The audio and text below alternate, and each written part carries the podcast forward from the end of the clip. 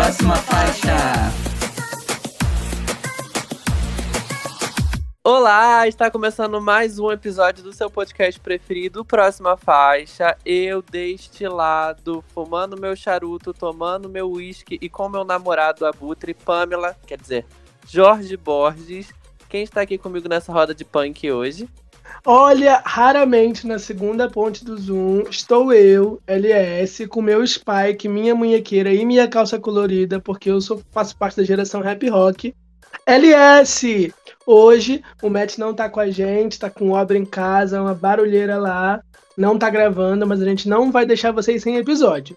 E temos aqui uma pessoa para fazer essas vezes, conversar com a gente sobre pop rock, o Otávio Pinheiro, diretamente do Poltrona VIP. Se apresenta pra gente, Otávio. Oi, gente, tudo bom? É um prazer estar aqui falando com vocês nesse podcast maravilhoso.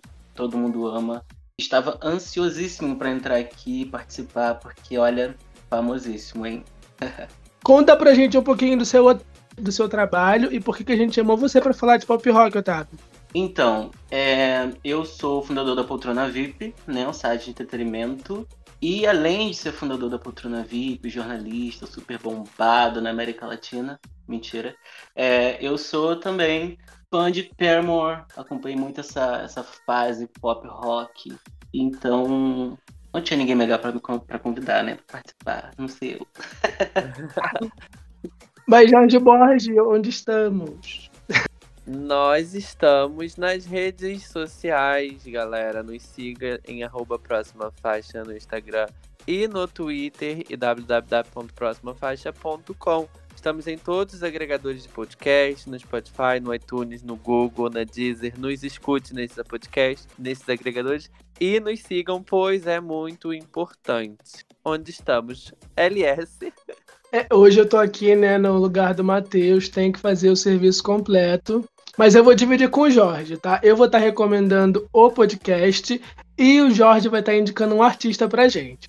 Né? O podcast dessa semana, que faz parte do selo LGBT Podcasters, é o Literatura e etc. O podcast é apresentado pelo Juras, que também faz o canal no YouTube com o mesmo nome e apresenta conteúdo sobre livros, resenhas, listas, análise. Muitas vezes ele mistura literatura com outros produtos da cultura pop, é, fazendo referências, aquele livro que virou filme. Vocês vão gostar bastante do conteúdo do Juras, já tá ali na minha listinha de podcast para ouvir pela semana. E quem é a nossa indicação de artista, Jorge? Nossa indicação de hoje é a Natália Bach.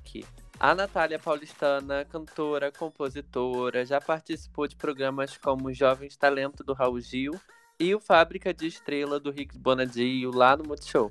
Ela lançou um novo single chamado Tranquila e ela brinca exatamente com as pressões dessas competições musicais. O clipe saiu na semana passada, na sexta-feira, nos deixou babando com visuais que conseguem ser simples, marcantes, a Nath presa em cordas, tá bem divertido. O som é um disco pop bem orgânico, bem legal, pronto para estar pro TikTok. Vamos fazer nosso challenge, é isso. E como ela é bonita, né, gente? A Natália Bach é muito bonita. Ela tá com um cabelão ruivo. Na época dos realities dos Jovens Talentos, ela tava com cabelo meio loiro. Agora ela tá belíssima, a nossa Marina Rui Barbosa do pop. Chique, mas bora lá então comentar os lançamentos da semana. Vambora!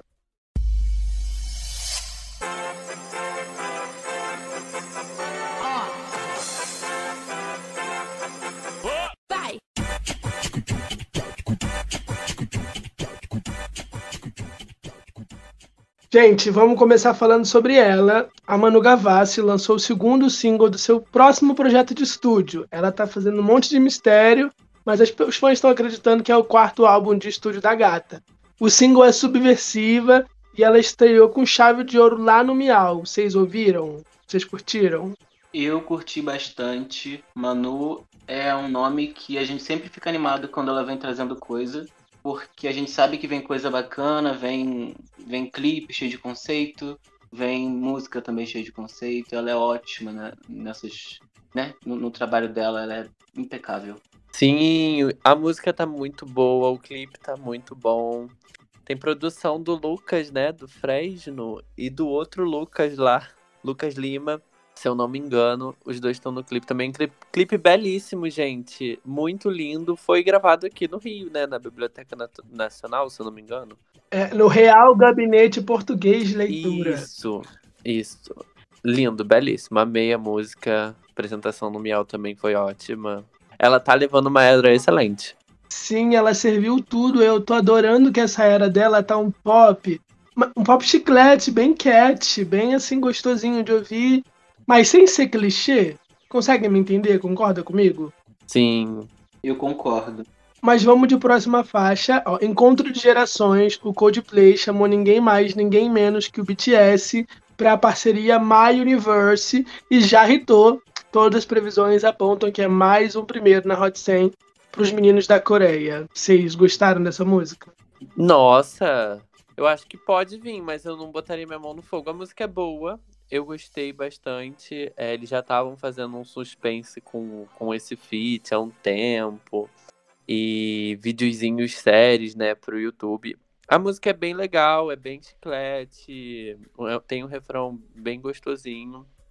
Acho que eles vão conseguir bombar, mas não sei se eu aposto no primeiro, mas vai ser uma surpresa boa. Eu curti muito a faixa e uma das coisas que eu gosto mais no BTS, embora eu não acompanhe muito assim a, a carreira deles, acompanhe mais, né, porque a gente está sempre falando, é que eles estão saindo muito da, da, daquela zona, né, da, da zona de conforto deles, é, fazendo feat com gente mais assim, mais de fora do, do meio, né? Então acho que esse feat com Coldplay foi legal demais para a carreira deles. Acho que trouxe uma outra, uma outra galera. Sim, é, era um feat que eu acho que não era esper, esperado nem pelos fãs dele, né? É bem diferente do que eles entregam. É, tá ali dentro da sonoridade. Eu acho que é pro álbum do Coldplay, se eu não me engano. Isso, do isso. cromática do Coldplay, né? ficou muito e ficou muito legal a sonoridade, os versos em coreano e em inglês. O ritmo da música é bem gostosinho, não é para não é para cima, não é pop-up igual os últimos lançamentos Butter e Dynamite. É uma coisa mais suave. Me lembra muito aquele segundo single que veio depois de, de Butter, que eu não vou lembrar o nome agora. Depois, antes de Butter, na verdade. Saiu junto com o álbum deles no começo do ano. E eu gostei bastante da música. Mas eu acho que vai ser primeiro assim só pelos fãs. Vai ser aquela música que é, a gente vai ver que tá em primeiro, mas que não vai ser um hitão por causa de rádio, por causa de challenge. Mas não sei o que, que vem por aí. Vamos ver. Puxa a próxima faixa, Jorge. Vamos de Grammy Winner. Alessia Cara lançou o álbum In the Meantime, seu terceiro projeto. Vocês chegaram a ouvir? Olha, eu não ouvi o álbum inteiro. É, eu achei o álbum muito gostoso mas um pouquinho sonolento, um pouquinho devagar demais. Eu destaco a faixa Better Days, que ganhou clipe nessa última semana. Best Days, né, que ganhou clipe nessa última semana. E a faixa título do disco, In The Meantime, que é muito legal. É são músicas muito boas. Mas dizer que eu tô na vibe, não tô na vibe desse álbum agora. E vocês, vocês ouviram? Uh, eu me sinto no mesmo sentimento, talvez. Eu acho que é um álbum que daqui a um tempo eu vou conseguir ouvir melhor, sabe? Tipo, eu vou conseguir compreender melhor.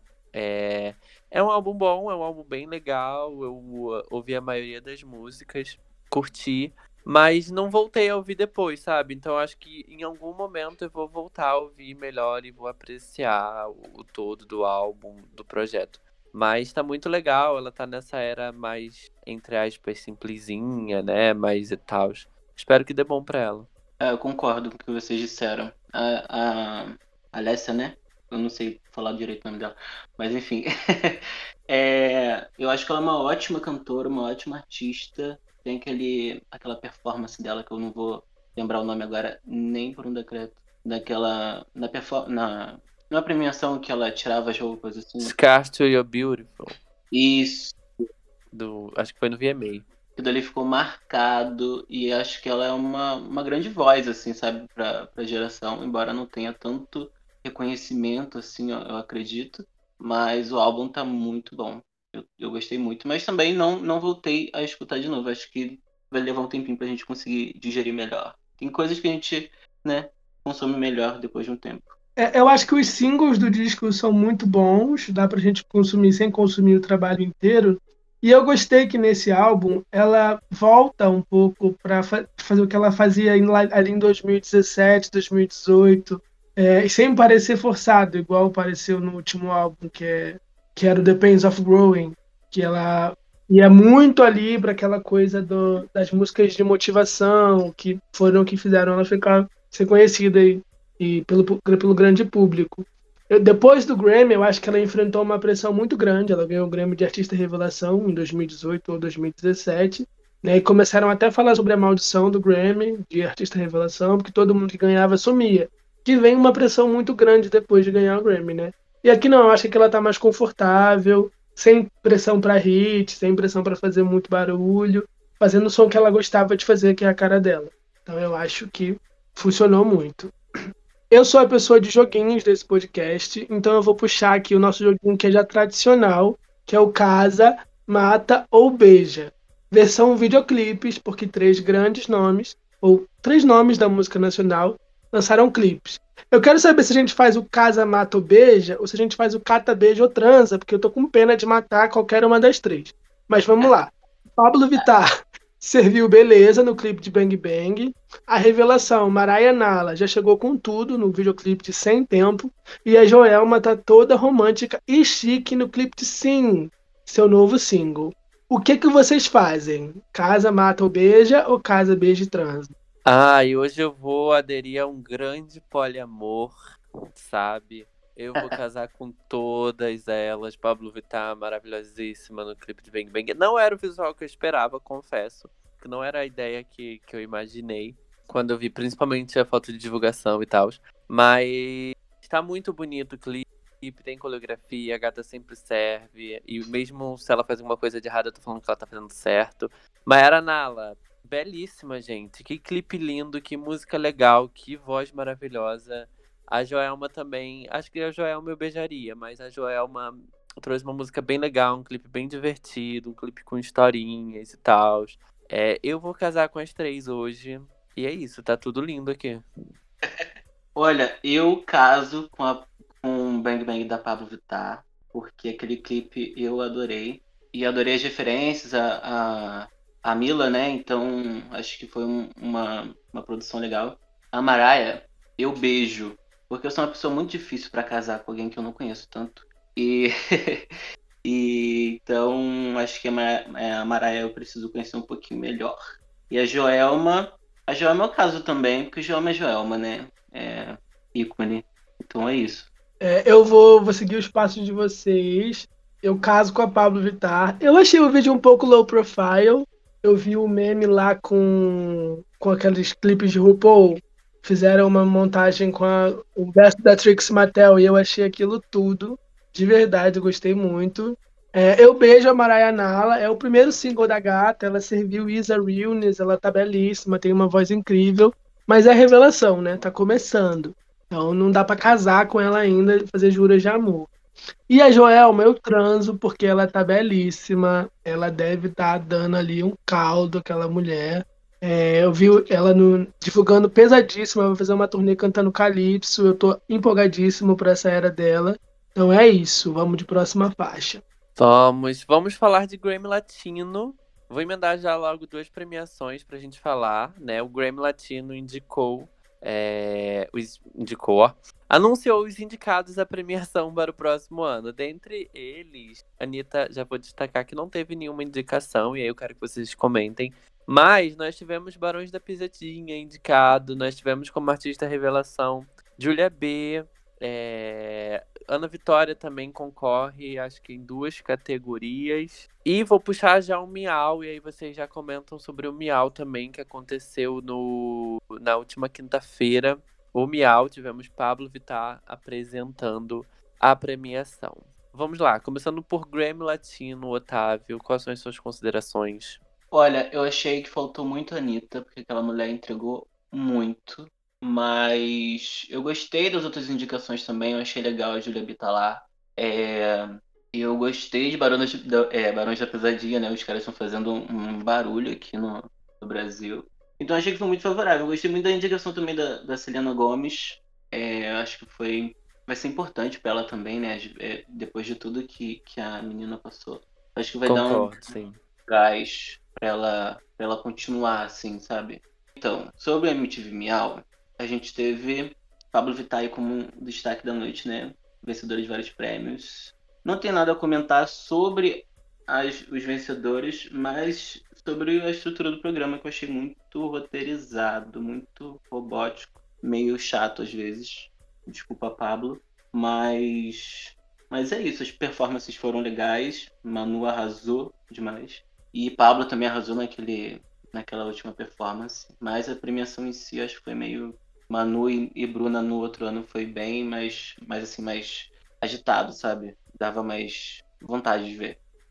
Eu vou falar, ah, tava muito amorzinho, muito bom, todo mundo falando bem, elogiando tudo, né? Chegou a hora de falar mal.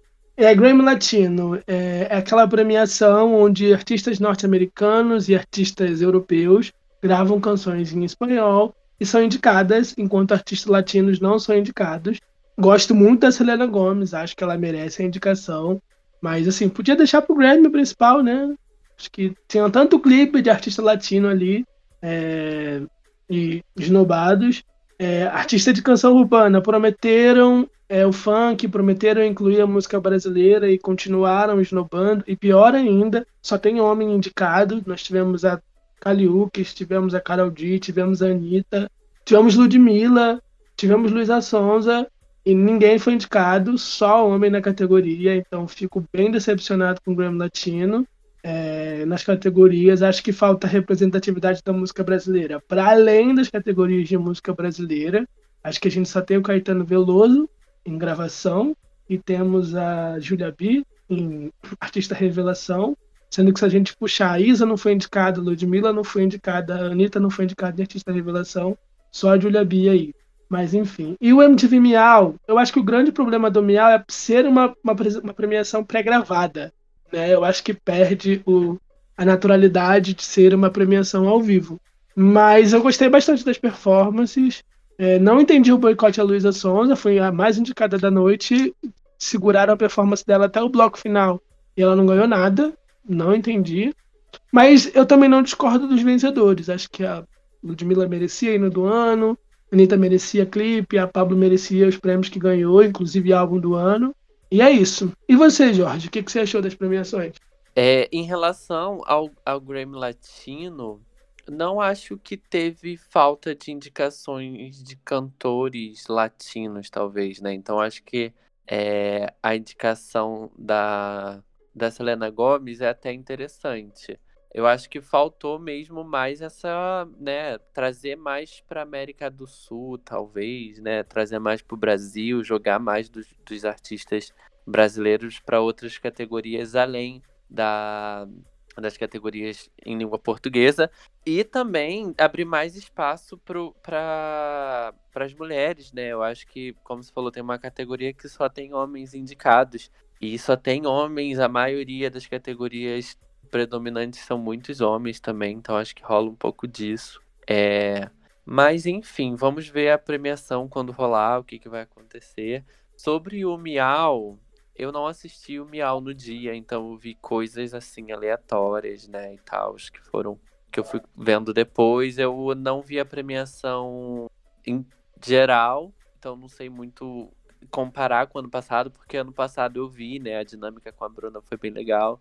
É, mas as performances que eu vi foram bem legais. É, achei algumas achei bem simples, Outras era mais do cenário, né? Acho que mais o cenário atrapalha muito, não tem muito o que fazer além daquilo.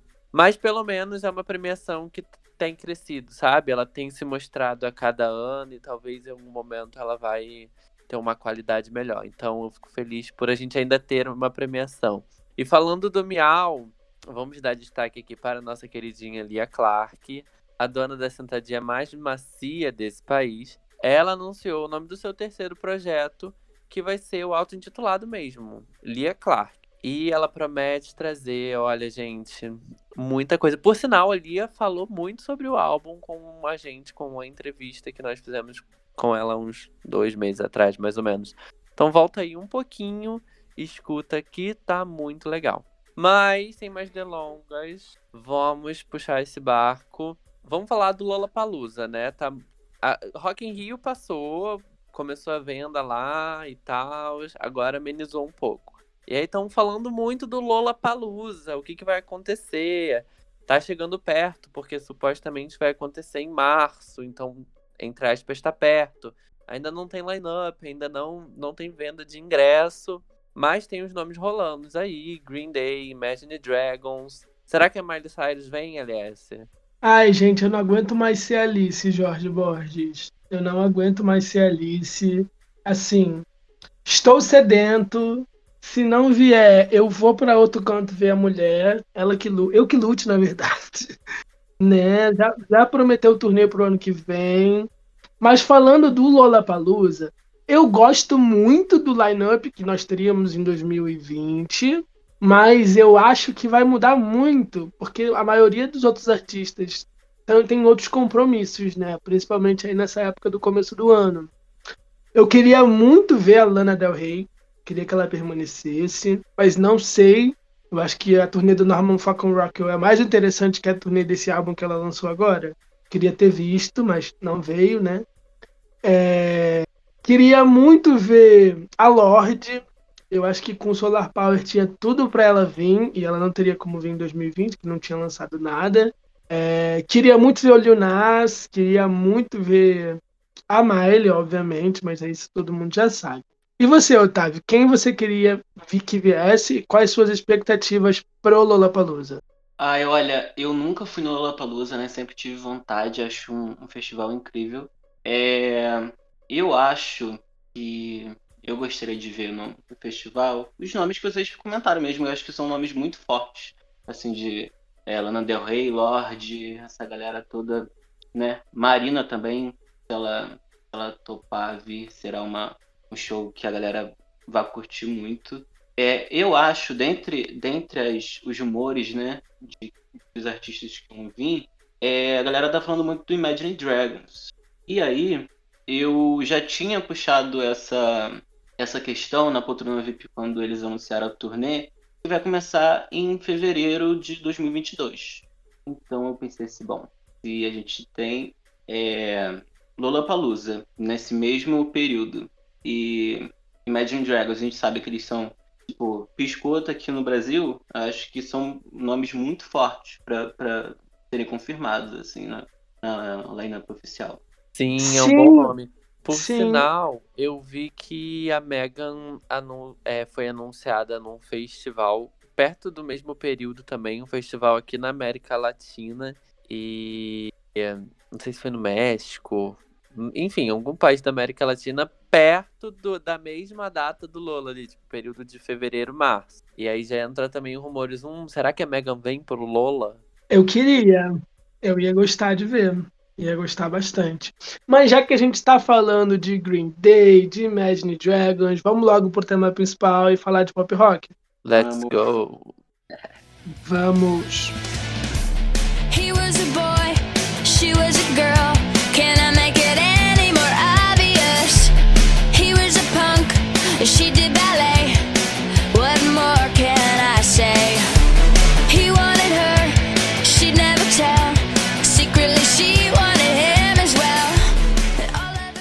Vamos lá, nessa semana, mais precisamente no dia 27 de setembro, nossa querida e jovem Avril Lavigne completou 37 aninhos. E nós vamos dedicar esse episódio hoje para a nossa princesa do pop rock. É, vamos falar muito de pop rock, um gênero que nasceu lá nos anos 2000, né? Com toda uma geração de milênios, influ, influenciou a moda, a estética. Grandes nomes das, da música surgiram lá nos anos 2000. E seja mais alternativo, mais pop, ou fletando com os outros estilos musicais, o pop rock se tornou mais acessível e popular, um gênero admirado por muitos jovens e permitiu que muitas divas pop experimentassem também. Quem é que não gosta de Pink? Gente, não é um bom sujeito. A Britney cantando I Love Rock and Roll foi um marco, simplesmente um marco. E aí surgiram bandas como Paramore que marcaram uma época. E hoje em dia nós temos a Olivia Rodrigo nos topos das paradas, cantando um popzinho rock bem gostoso com Good For You. E essa fusão toda, por que essa fusão toda deu tão certo? Nós trouxemos o Otávio, do Poltrona VIP, para conversar com a gente sobre pop rock. Tudo bem, Otávio? E aí? Tudo ótimo. Tá pronto para isso? Tô super pronto, tava ansioso já pra falar disso. E aí, então, a gente, eu já vou começar puxando uma pergunta. Vocês tiveram uma fase pop roqueira? Será que é assim que fala? Olha, eu tive uma fase, acho que ela nunca foi embora, porque pop roqueira, roqueira e tudo mais, não, não sou do tipo que, sei lá, compra ingresso pra noite rock do, da noite metal do Rock in Rio, mas é, sempre foi um gênero que eu curti muito, muito, eu vi muito essa coisa do, do Paramore, do, da Fresno, da várias outras bandas né, que estavam no auge quando eu ainda era adolescente, então acho que nunca passou, sabe? Eu sempre me pego de, de roupa preta em casa, assim, automático, todo preto. acho que é isso. Eu acho que quem nunca teve essa fase, uma fase rock, uma fase pop rock, não viveu direito, né? Porque é um momentinho de todo adolescente a passar por essa fase. Eu acho que eu tive uma fase no ensino médio de ouvir um rock, né? De ouvir mais bandas de rock, até mesmo Scream e coisa do tipo, mas foi uma fase que foi embora naquele ano mesmo. Então, tudo certo. Foi realmente uma fase. Mas o pop Ai. rock é algo que eu sempre gostei, né? Eu sempre acompanhei. É, Paramore, eu gosto muito de Blink-182, que não chega a ser tão pop rock, mas ainda flerta ali. E, e até hoje, né, a nossa cena nacional, eu acho que teve uma grande influência lá nos 2010, com Fresno, é, Restart, Restart não, Restart também, né, bem, um bem Restart rock, é sim, restart sim. Mas eu ia falar NX0, Fresno, NX0, e aí eu ia complementar com Restart, que, né, que foi um, mais um pop e tal. A Cine, CW7, nossa, CW7, foram bandinhas mais pop rock. E você, Uhum. LS? Ah, eu tive. é, eu me identifico muito, e aqui fica o meu beijo pra ela, pra Dania Chloe, né, da After Hype, aquele, aquele meme do Ainda Sou Jovem, sabe? Toda triste, com cabelinho colorido pintado de papel crepom. No meu caso era com a menina de madeira, mas eu pintei o cabelo também. É, me identifico demais, gosto muito. Eu acho que a gente, né, do, que pegou que é milênio, que pegou o final dos anos 2000, foi muito privilegiado pela cena pop rock ali, que, que, que eu acho que já tinha bandas do gênero ali nos anos 90, mas eu acho que. Eu, não- eu não sei definir o que é pop rock. Eu queria perguntar pra vocês: vocês acham que o pop rock é quando uma banda de rock faz um som mais acessível e ele se torna popular? Ou é só quando uma mulher, quando uma artista pop, vai pra um som mais pesado, entre aspas?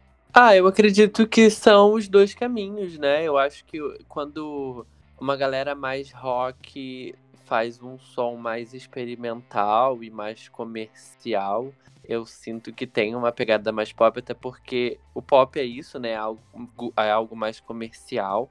Então eu vou por esse caminho.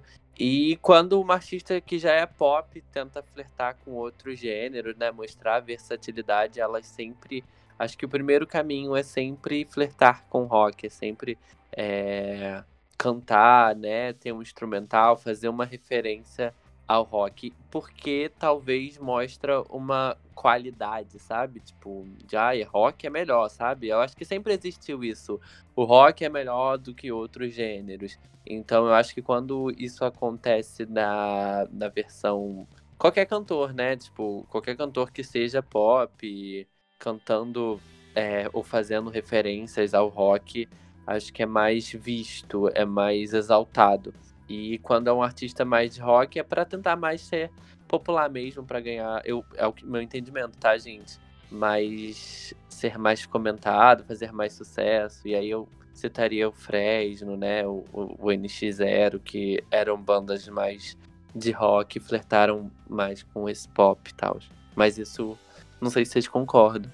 Ah, eu concordo com, com o que foi dito. Eu acho que é, tem muita. Assim, assim como tem muita gente que tem um certo preconceito com alguns gêneros, o, o rock tá dentro desse, desse conceito, né? Tem muita gente, quando a gente fala assim, ah, rock, as pessoas meio que, que torcem um pouco o nariz, imaginam um, um, aquele estereótipo, né, de, de bandas mais, mais heavy metal e essas coisas. E quando você faz um, um, pop rock, uma coisa que é mais comercial, uma coisa que cai mais no gosto do, do público, às vezes com uma parceria de, de uma pessoa do, do gênero, né, ali mesclando as duas coisas, acho que é meio que, que é isso, sabe? O som mais comercial que atrai mais pessoas. E, e a coisa da, das cantoras também, né, de, de se reinventarem. Acho que pop rock, como já foi dito também, é, o pop rock abriu portas né, para muita gente. Katy Perry, por exemplo, a, a raiz dela é, é, no One of the Boys tem muito de pop rock e a galera sempre pede pra ela, voltar para essa pegada. E antes mesmo do, do, do One of the Boys, que já tinha uma pegada um pouco mais pop, ela era de um outro grupo, né? Que, que não deu certo, graças a Deus. Mas. mas que era mais voltado também para essa, pra essa pegada, mas assim, mais, né, mais pop rock. Então acho que é isso, acho que é uma coisa mais comercial. É, porque, eu, aí, concluindo meu pensamento, porque sendo isso, sendo as duas coisas, eu com certeza tive uma fase pop roqueira, porque eu sempre co consumi muito isso. E, e, sempre consumi muito e gostei muito dos artistas fazendo essa transição. Seja o Coldplay, ou o Maroon 5, ou o NX0, o Fresno, que começam com um som mais pesado ou mais lento e vão para uma coisa mais comercial, mais dançante. Ou a, a Miley, por exemplo, né, que a gente desde o comecinho ela estava lá em Seventeens fazendo pop rock, mas agora ela está crescendo com o gênero, sabe? E aí traz covers de música, canta com Metallica e, e lança um álbum com várias parcerias, John Jett, Billy Idol, Steve Nicks, etc. Então eu acho que o eu acho que é muito presente e também influenciou muito. Acho que a gente está chegando aí na nova geração de artistas, com Olivia Rodrigo, Kid Laroi, Billie Eilish, e eles são muito influenciados por essas bandas que faziam sucesso nos anos 2000 ali. Evanescence, Linkin Park. Vocês concordam com isso? Vocês acham que essas bandas são pop rock ou não? Aí já é outra coisa. Não, eu acredito que sim. Eu acredito que, que tudo. Eu, eu acho que tudo que cai meio no, no, no contexto geral ali das pessoas, né? tudo que a gente fala assim, ah, uma banda de, sei lá, e a pessoa comenta assim, aquela, aquela, aquele grupo, eu acho que, que faz parte de uma coisa pop, né? Que é uma, algo que, que todo mundo consome. E tem banda que realmente não tem como a gente deixar de lado. É, Paramore, por exemplo, teve uma. uma contribuiu muito né, para a indústria e a galera é, sempre se espelhou muito. E eu acho que Olivia Rodrigo é, é, um forte nome, assim. Acho que ela tem a personalidade que um artista pop rock tem. Acho que ela tem uma, uma vibe boa, tem um, composições, mesmo que, que a gente escute, ache, assim, a gente que é velho, né, obviamente, mas que, porque eu sou um senhor de 28 anos e tem algumas mensagens da Olivia Rodrigo que são um pouco adolescentes demais para mim, mas eu eu gosto bastante, acho que ela é uma, uma forte uma, um forte nome, né, para levar esse, esse gênero para frente, pop rock já que a gente já falou de alguns nomes, eu queria que vocês falassem é, os nomes favoritos de vocês desse gênero. Tem alguma banda ou algum artista pop que assim, vocês têm CD, vocês forem show, vocês amam demais? Artista pop? Pop rock. Ah, tá, pop rock. Não, eu nunca fui em show, mas acho que a, a Avril é um, um, um nome que eu gosto muito. E Evanescence eu não sei se entra muito no pop rock, porque eles sempre tiveram uma vibe mais, mais pesadinha, né? É, diferente do, do Paramore que exploraram outras coisas. Mas Evanescence eu super iria no show. Eu gosto bastante. Sim, também nunca fui no show da Avril. Acho que acho que a Avril, por sinal, seria um bom nome para festivais aqui no Brasil, né? É, faz tempo que ela não vem. É, por sinal, tava vendo o Avril também essa semana. Olha, tudo condiz com a Avril Lavigne essa semana. Gosto muito. É, foi uma artista que soube flertar, eu acho, talvez, né? Muito com os dois gêneros. E teve, eu acho que, uma mudança muito repentina também quando ela lançou um álbum mais rock, depois um álbum pop. É, eu gosto muito do Blink 182, mas eu acho que não, eles não são tão pop rock. Porque eu acho que tem aquilo, né? A banda é de rock, mas as músicas, né, mais recentes são muito mais flertando muito mais com pop rock do que com rock em si. Então, eu acho que isso pode ser levado em consideração na minha visão, talvez. Não desmerecendo que ainda é uma banda de rock, sabe? Uhum. É, eu acho que atualmente tem muitos nomes que aos poucos vão levando, trazendo o rock, né, mais pro, pro pop. Eu acho que o, trabalho da Olivia também com, com as músicas e ainda assim trazendo, né, para a polêmica, vou trazer a polêmica com o Paramore que teve, com o Paramore que teve, também já já trazendo outros rumos, né, de, tipo, trazendo o Paramore de volta, digamos assim, entre aspas, né? Porque eles estão sumidos e tal. É, Paramore é também um que eu gosto. Não tenho CDs, mas eu já fui no show deles. E, e também é uma banda que começou muito rock, né? E assim, o último.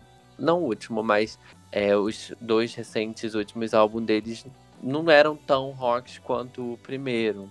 Mas ainda assim é uma banda de rock, sabe? Sim, for, é, o Perma foi uma, uma, banda que passou por, por muitas mudanças. Eu não comentei Perma porque eu já sou fã, todo mundo sabe. E eu fui em dois shows deles e tenho todos os CDs, então fãzudo mesmo, tatuagem, tudo. E Perma foi uma banda que passou por muitas mudanças desde o primeiro álbum, que era um álbum bem com rock bem, não vamos dizer pesado, mas com mais referências do rock que a galera, né, mais, mais guitarra, mais, mais pesado. E depois foi dando uma mudada ali. A, a Hayley sempre gostou muito de, de ir para um lado mais alternativo. É, hoje em dia, se a gente pegar o álbum, como você disse, né, os dois últimos álbuns e comparar com o primeiro álbum, é uma banda diferentíssima. Você não, não consegue as diferenças são outras. Então, acho que eu acho também, eu também gosto dessa mudança também, não me incomoda o artista ir explorando coisas ao longo da carreira, eu acho interessante. Miley, por exemplo, vem fazendo um trabalho impecável desde, desde quando se lançou, né? Desde quando ela era música lá na, na Hannah Montana. É, e essa vibe dela agora tá, tá incrível. Eu gostaria muito que Miley tivesse ainda mais reconhecimento, porque ela é uma artista muito, muito, muito boa no que ela se propõe a fazer assim qualquer coisa. A maior que nós temos. Mas eu vou voltar um pouquinho. Como você falou que você é muito fã de Paramore, vou aproveitar a deixa do Jorge para perguntar: você concorda com a polêmica da questão dos direitos autorais, da referência de Good for You e Miser Business, né? Me corrija se eu estiver errado. Que a, a, os advogados do Paramore entraram né? Com uma ação, e agora Haley e o, o outro membro lá do Paramore são creditados como compositores de Good For You. O que, que você acha dessa polêmica e como isso afeta o mundinho pop rock 2021? Olha, eu acho que serviu de lição, porque assim que a gente escutou a música, a gente via ali uma, uma pegada Misery Business e muita gente, né, também viu e acho, assim, a gente que é jornalista, a gente, a gente aprende que quando tem um, um, Se uma pessoa não entendeu, é porque tem alguma coisa errada. Então, eu acho que quando surgiu toda aquela coisa, deveria ter sido feito antes. Assim, ter, ter sido falado antes. Ah, a gente usou de referência, a gente usou. Sei lá, enfim. Mas eu também acho, eu também parto do princípio que a gente está em 2021 tanta coisa já foi feita nesse mundinho da música e, cara, vai chegar uma hora que vai ficar difícil demais você criar uma coisa de, do zero, sabe? A gente vai estar sempre esbarrando em alguma coisa que já foi feita. E não concordo, eh, tipo assim, é, eu concordo com, com em ser acreditado e tal, mas é uma música nova, sabe? Acho que não, não fez muito sentido, ainda mais depois de tantos meses. Acho que, sei lá. Mas desejo sorte pro Olivia Rodrigo, o álbum é muito bom, a música é muito boa. E, e é isso, sabe? Acho que da próxima vez poderiam pelo menos comentar, já que, que usaram as referências mesmo. e você, Jorge Borges, deixaria um sample do lado de Olivia Rodrigo? É, eu acho, eu concordo com, com o Otávio quando ele diz que tanta coisa foi criada, sabe? E talvez não foi nem proposital, a gente não, não sabe, mas tipo assim, talvez é algo tão, ai, pode ser nesse estilo, sabe? E acabar soando com uma música que já existe. E, e aí o artista fica meio que sem saída, e a, a não ser acreditar. Mas essa música em específico, Good For You, ela realmente ela tem uma referência muito grande, né? Você imediatamente fica com aquela pulga atrás da orelha de quem é essa música. Então, não sei se, se foi realmente usado sempre sem o consentimento, mas fico feliz que, que, que eles acabam entrando num acordo, né? Ou que a equipe do Olivia Rodrigo acaba aderindo também é, sei lá, ah, e é o sample que a galera tá falando, então vamos botar o sample lá para os dito cujo, sabe? Não, não deixa a polêmica se espalhar maior ou virar uma bagunça, um burburinho e tal. Então acho que a, essa equipe dela soube e tá sabendo é... contornar, né? Contornar isso, até mesmo a, a, é, a música com um refrão que parece de Cruel Summer, Deja Vu, quando o Deja Vu saiu, né, a galera, nossa, lembra muito lá um verso de Cruel Samba também. E depois a Taylor foi creditada na música, Jack Antonoff também foi creditado na música, porque a música só lembra o jeito que não é nem igual, tá?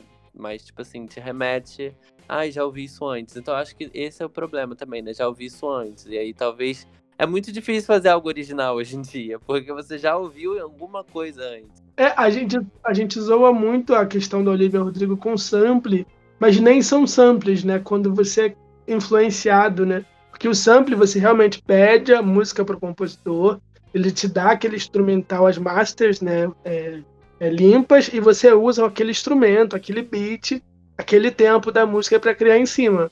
Ela foi só influenciada, as músicas foram criadas do zero.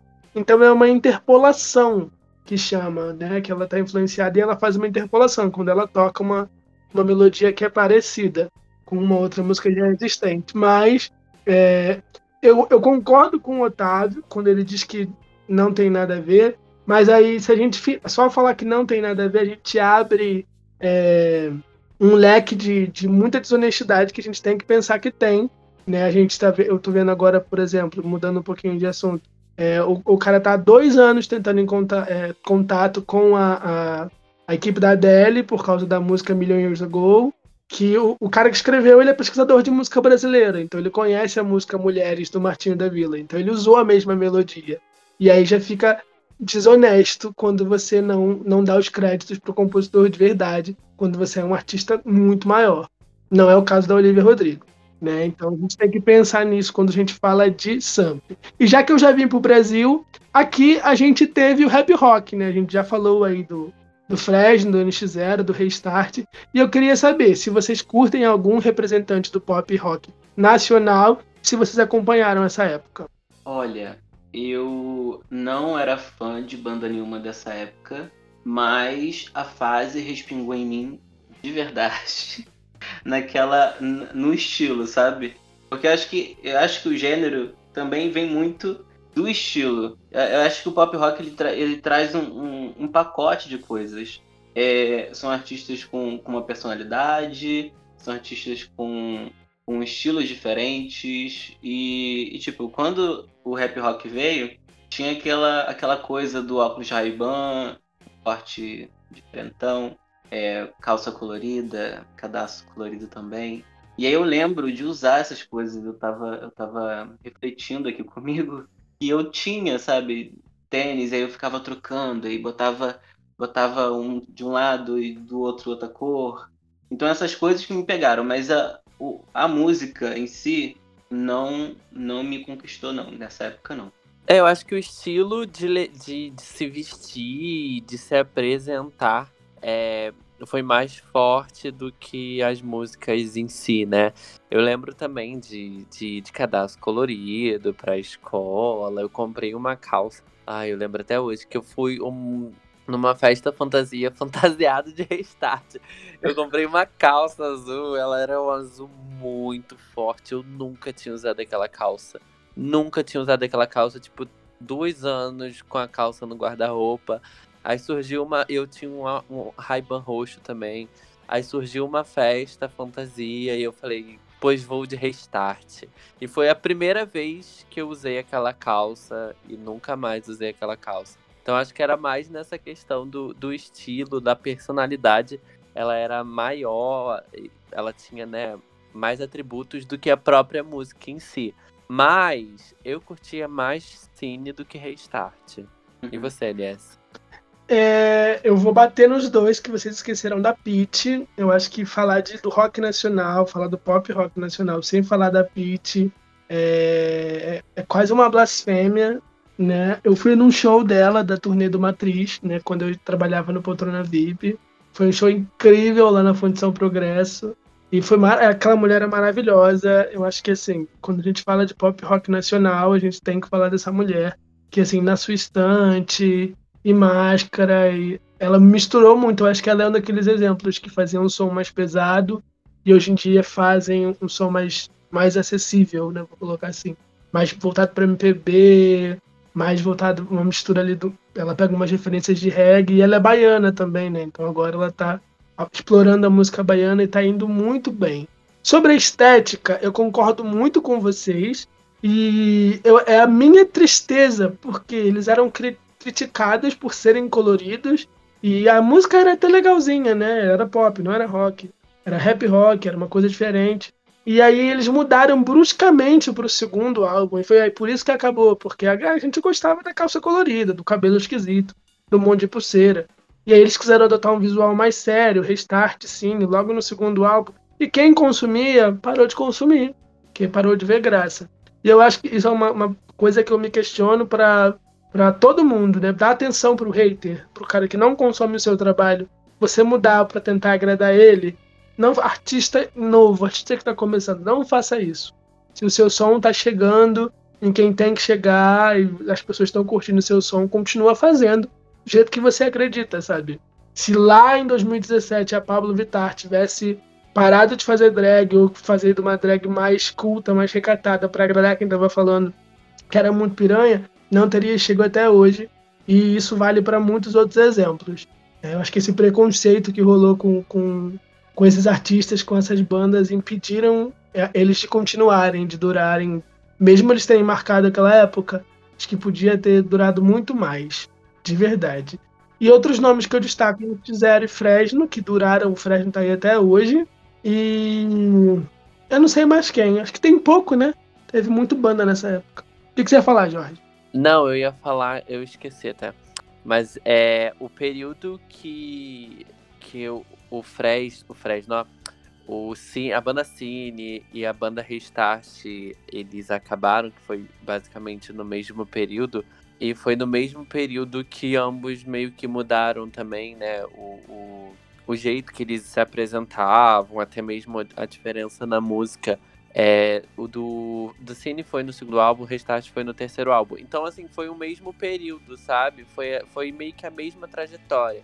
E aí, e aí era o que a galera também já não tava mais consumindo, sabe? Já tava consumindo outros conteúdos, outras galera que tava é, chegando. Eu acho que 2010 é um ano que a tecnologia estava mais avançando, né? Então a gente já estava mais tendo mais é, coisa, tendo mais rápido. Digo por mim, sabe? Eu estava tendo mais informações mais rápidas do que estavam acontecendo com os meus artistas, sei lá, internacionais ou coisa do tipo. Então foi um basicamente um mesmo caminho. O Fresno continuou e acho que volta um pouco mais na raiz, né? O som do Fresno hoje é, é até mais, entre aspas, pesado do que fazia naquela época, tenho essa impressão, sabe? Ou com mais conteúdo, digamos assim, sabe? Não é só uma musiquinha para tocar no rádio, é uma música para te fazer refletir, para te fazer pensar. O que é muito bom e que o trabalho deles está muito bons. E aí o artista já, já passa a não se preocupar mais com, com, com agradar o público, né? Ele já tem o seu próprio público e aí ele faz o que ele tem vontade de fazer. E tá nesse momento também é muito bom. É, e a Pete não era uma artista que eu consumia muito quando eu era criança, né? Mais jovem e tal. Então não era um som que eu consumia muito. As músicas que eram mais conhecidas e tal, as músicas que eram é, singles tocadas na rádio. E aí, crescendo, eu fui conhecer mais da Pete, fui ouvir mais da Pete, os lançamentos dela. E ela também é uma artista que, que não, ela não muda de gênero, mas ela flerta com muitas coisas e ela faz muito bem outras coisas, né? Ela consegue ser uma artista com várias facetas, e o que é muito bom. Sim, sim, eu acho que ela começou com um som mais pesado e hoje em dia ela faz um negócio mais MPB, né? Mas ainda é rock, ainda é pop. Eu gosto muito da, da Peach. É, antes da gente entrar no nosso bloco final, que eu vou pedir as opiniões de vocês sobre alguns nomes dos gêneros, a gente já passou por eles, mas vamos falar especificamente, e de outros nomes também, eu queria uma recomendação. Uma música que quem não curte tanto o gênero, quer conhecer pop rock, tem que ouvir essa música. O Jorge falou de Blink-182, o Otávio falou de, de Paramore. Qual música que vocês recomendam? Olha, pra galera que, que nunca escutou, eu recomendo é, Ain't Fun, Ain't Fun, né? Do, do Paramore, que ganhou o Grammy.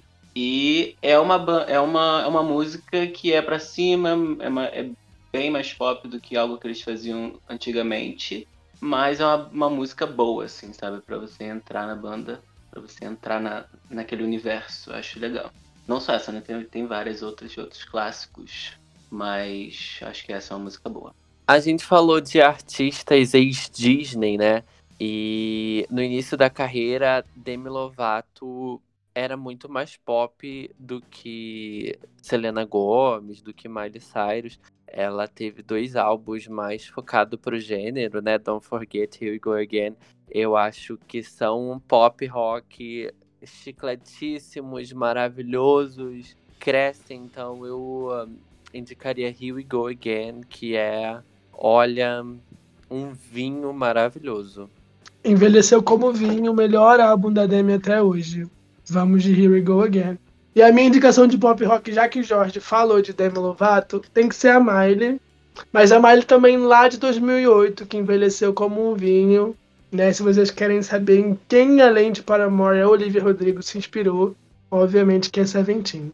E para trazer uma bandinha pro jogo, eu vou pegar a referência do Jorge Borges, de Blink-182, e pedir para vocês ouvirem I Miss You. É uma música incrível, acho que é a música mais famosa dele. Vou escutar. É, Para o nosso último bloquinho, eu separei aqui alguns nomes, né? Alguns vários nomes. E eu vou pedir para vocês comentarem se vocês entrariam na rodinha punk com a música desses artistas ou se vocês ouviriam em casa, né? Se vocês acham que esse artista é um mood mais caseiro, né? Se você coloca sua calça colorida ou não. A, a nossa homenage... a nossa homenageada de hoje, que acabou de completar 37 aninhos e não envelhece, não saiu dos 17. Avril Lavigne, princesinha do gênero, mergulhou de gênero, mergulhou de cabeça no pop rock com The Best Dancing e é uma referência para muitos até hoje. Vocês vestem a sua calça colorida para ela? Nossa, eu visto muito minha calça colorida por ela. Muito, muito, muito. Visto várias calças uma por cima da outra, porque essa garota é maravilhosa. ela é Nossa, maravilhosa. com certeza. Eu gosto, eu gosto da, da Avril. Assim, ela tem, tem vários momentos, né? Como eu falei, eu gosto dessa, dessas transições que os artistas fazem. E eu acho que ela marcou muito em várias, vários momentos. Ela tem música pra gente ficar triste, música pra gente ficar feliz, pra gente mandar pro, pro ex, tem música para tudo. Então acho que super vestiria uma, minha calça colorida por ela. Nossa, sim, com certeza. Me visto da cabeça aos pés de colorido. Eu não só me visto minha calça colorida, como faço minha mexinha rosa no cabelo e vou toda triste pro colégio né? Nosso próximo nome é Pink, simplesmente a maior que nós temos, está entregando tudo desde o seu debut Can't Take Me Home, lá em 2001, completando 20 anos de carreira esse ano. Vocês colocam a munhequeira para Pink? Olha, eu acho que tem artistas que, que assim, eles entram num, num patamar diferente de, de gosto, sabe? Tipo assim, são, são artistas muito grandes, tipo a Adele. Tipo, essa pessoa que fala que não gosta de Adele, a gente pode desconfiar pode dormir de olho aberto, sabe? Acho que Pink, ela entra nessa nessa nessa caixinha, assim, sabe? Nesse grupinho desses artistas, porque que mulher maravilhosa, com, com, com composições que não envelhecem nunca. Se eu pegar as músicas da Pink do passado, elas são tão atuais quanto na época. É, é tipo bizarro de, de ouvir, não, não envelhece. E se envelhece, envelhece bem. É, super vestiria minha calça colorida, botaria munhequeira, botaria até rima no meu olho pra, pra curtir um. e, e, é uma artista que, que veio flertando muito também, né? Com, com vários gêneros. Vários gêneros não, mas com sonoridades diferentes do que ela começou. E ainda assim entregando muita coisa boa. Eu super. Meu sonho um show da Pink. Acho que o show que ela fez no Rock in Rio deixou aquela necessidade, sabe? De eu preciso num show dessa mulher. Uhum. Sim, eu queria uma turnê dela, né? Que show de festival é muito legal, mas não é a turnê do artista, talvez não represente tanto é, aquele álbum que ele está divulgando, aquele momento da carreira. E eu queria muito que a, Pete, que a Pink viesse para cá com uma turnê, porque ela lançou um documentário agora muito legal, que foi gravado na turnê dela. E canta músicas que só os fãs conhecem. Eu acho que muito válido um show da Pink. Rock in Rio pode trazer de novo, a gente não vai reclamar. é... Próximo nome, vamos de Paramore. O Otávio nem precisa falar, mas e você, Jorge Borges? Nossa, cadelinha de Paramore também. Eu amo Paramore, gente. Eu fui nos dois shows deles também. É... E é muito engraçado, né? Porque eu tive um, um, uma amiga e a minha relação com Taylor Swift também surgiu devido a Paramore. Eu, eu fazia um curso de inglês e eu conheci uma amiga na época e ela era, tipo, super fã de Paramore. Ela fez tatuagem também de Paramore e tal. E aí eu lembro que quando a gente se conheceu, ela falou, tipo, ai, ah, eu sou fã de Paramore, sabe? Eu gosto que não sei o que, não sei o que lá. E aí na época, eu via vídeos da Taylor na TV. E aí quando ela me perguntou, você gosta de alguém? Você curte alguém? Eu falei, ah, eu gosto da Taylor Swift. E ela falou, ah, eu, eu acho ela legal também, que não sei o quê. E aí daí eu comecei a pesquisar mais sobre a Taylor, pesquisar mais sobre Paramore também. E aí surgiu, a gente ficava o dia inteiro no curso falando sobre isso. Eu dei o, o Brainy Wise pra ela, ela me deu o Speak Now, foi uma fase maravilhosa. Eu acho, é, é Paramore é uma, uma banda, né, minha banda favorita. Mas eu acho que, que, como você comentou essa coisa de amizade, Paramore me traz muito essa, essa nostalgia. Não só o Paramore, né? Mas é, outros artistas também, o momento ali do, do né, que estava em alta, os outros artistas junto ali naquele, naquele meio. De justamente de amizades, de parar na frente da televisão e esperar o clipe passar, sabe? Que não, não tinha ainda esse, essa coisa pelo menos aqui em casa, né? Internet de escada, internet de, de assistir clipe, então a gente esperava muito passar na, na televisão, aguardava, assim, nossa, daqui a pouco vai passar. E aí a gente ficava esperando. Então acho que, que é isso, sabe? Além de ser uma, banda favorita, me, me traz esse momento, me traz a nostalgia mesmo de, de algumas coisas, assim, amizade, música. É só essa geração 90, gente com 20 e poucos anos já tendo a nostalgia já se sentindo velha, já lembrando de quando no, no meu tempo era assim. Ai, gente, Simple Plan, pros emos de plantão. Vocês acompanharam Simple Plan? Olha, eu não fui fã, mas eu acompanhei e tem, tipo assim, eu não, não sei nomes de música, mas se botar eu canto tudo. É... Então, tem uma música, tem uma música que eu tava escutando um dia desse mesmo, eu não vou lembrar do nome agora, mas é muito boa. E, tipo assim, eles eram grandes nomes na época, né? E mas parece que ficaram ali naquele naquele grupinho, né? Não, não se expandiram muito assim, não sei. Mas super iria no show e acho que são muito bons. Não, gente, não não acompanhei Simple Plan. Eu não cheguei a ouvir muito eles, na verdade. Eu acho que eu acompanhei eles mais naquela era junto com Restart, sabe? Eles também tiveram um álbum bem pop rock naquele período. Mas de resto, não conheço muita coisa deles. Eu acho que eu acompanhava mais o McFly do que o Simple Plan em si. E, para mim, eu, eu, tenho mais lembrança do McFly, né? Mais pop rock. O pop rock mais do McFly do que Simple Plan.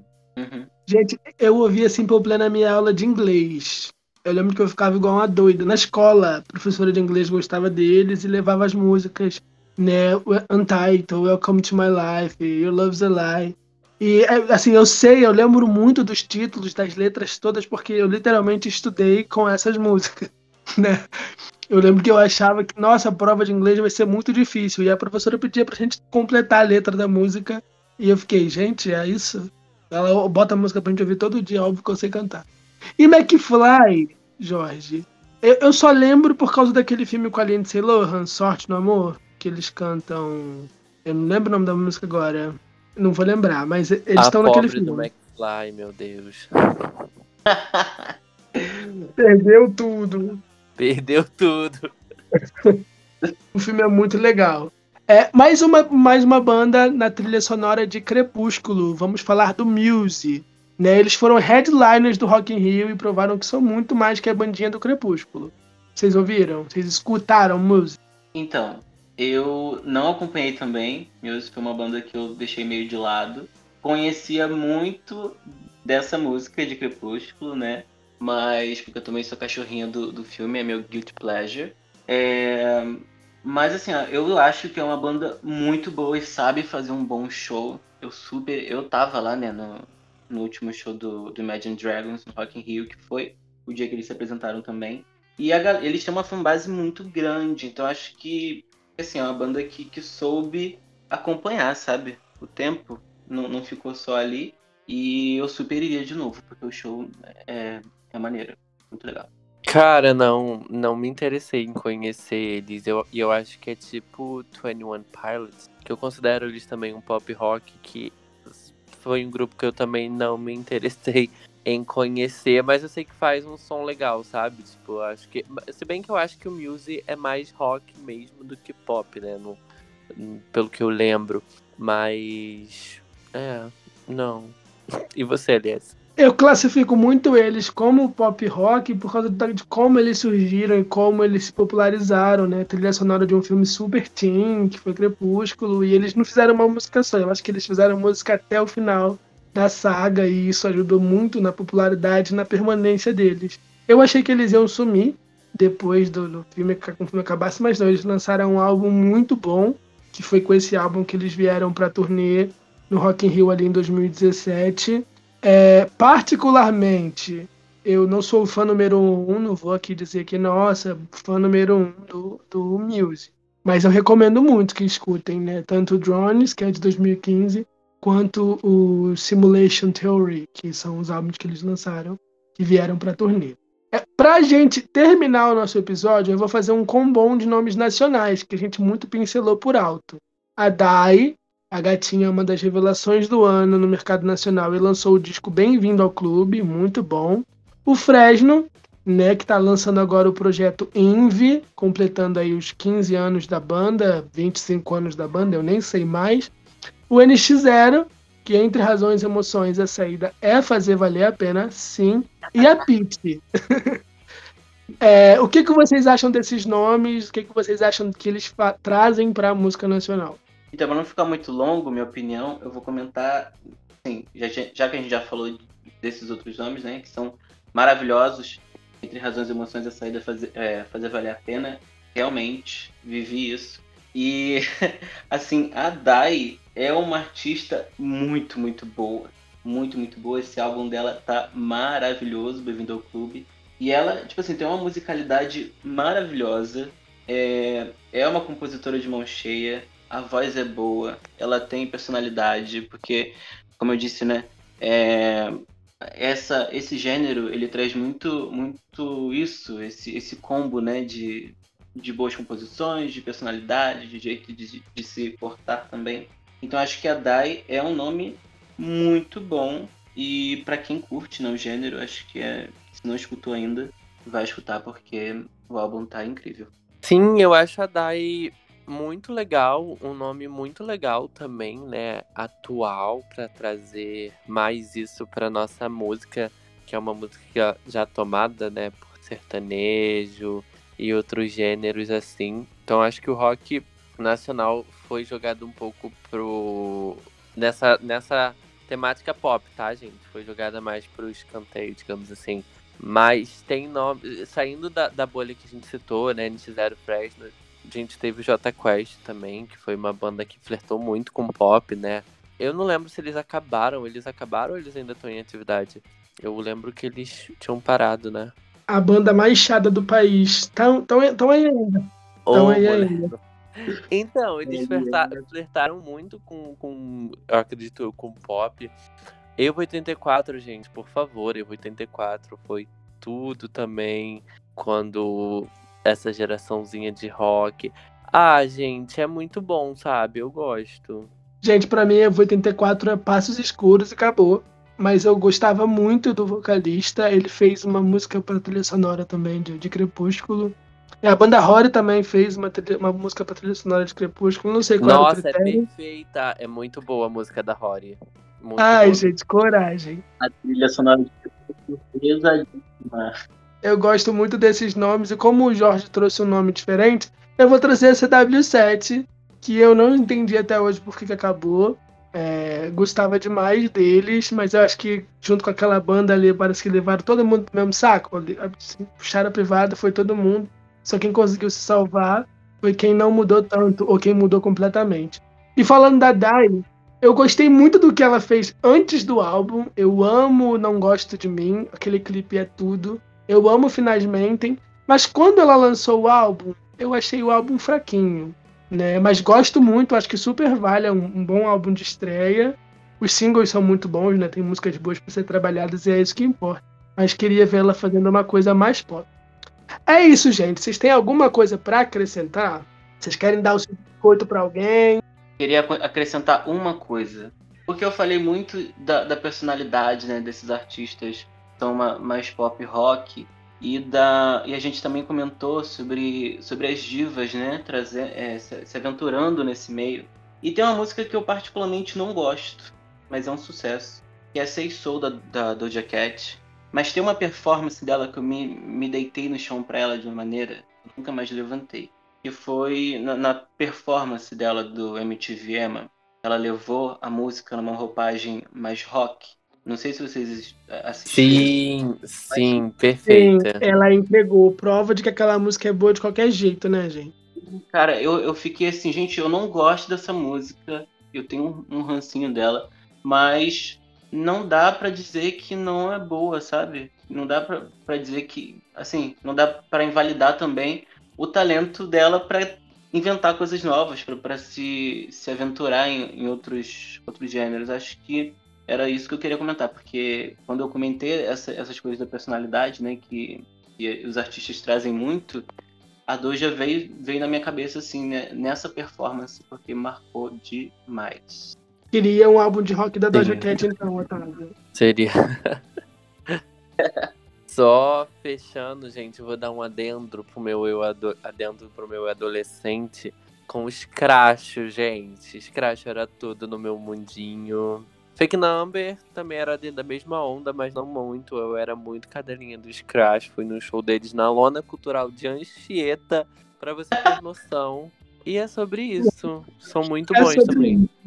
Se a gente ficar lembrando aqui a nossa criança interior, Cosme e Damião essa semana, a gente vai ficar alimentando elas a noite Ô, toda. mulher, mulher, por favor, vamos acabar esse episódio. Otávio, muito obrigado por ter participado. Deixa aí as redes sociais, as suas redes sociais particulares se quiser, deixa as redes do Poltrona. Olha, gente, muito obrigado pelo convite. Fiquei muito feliz de ter participado. E muito mais feliz ainda por causa do tema, né? Que é um tema que eu curto muito falar. É, as minhas redes sociais são itstávio, ITS Távio, né? Em todas as redes sociais. E da Poltrona VIP é siga PVIP em todas as redes sociais também. E muito obrigado. Sempre que quiserem me chamar de novo, tamo aí. O especial Katy Perry vem, eu prometo. Ah, por favor, aí você me chama, que aí, meu filho, não para de falar cinco horas. Gente, É isso, temos um episódio? Temos. Temos. Até semana que vem. Tchau. Tchau, gente. Este podcast faz parte do movimento LGBT Podcasters. Conheça outros podcasts através da hashtag LGBT Podcasters ou do site www.lgbtpodcasters.com.br.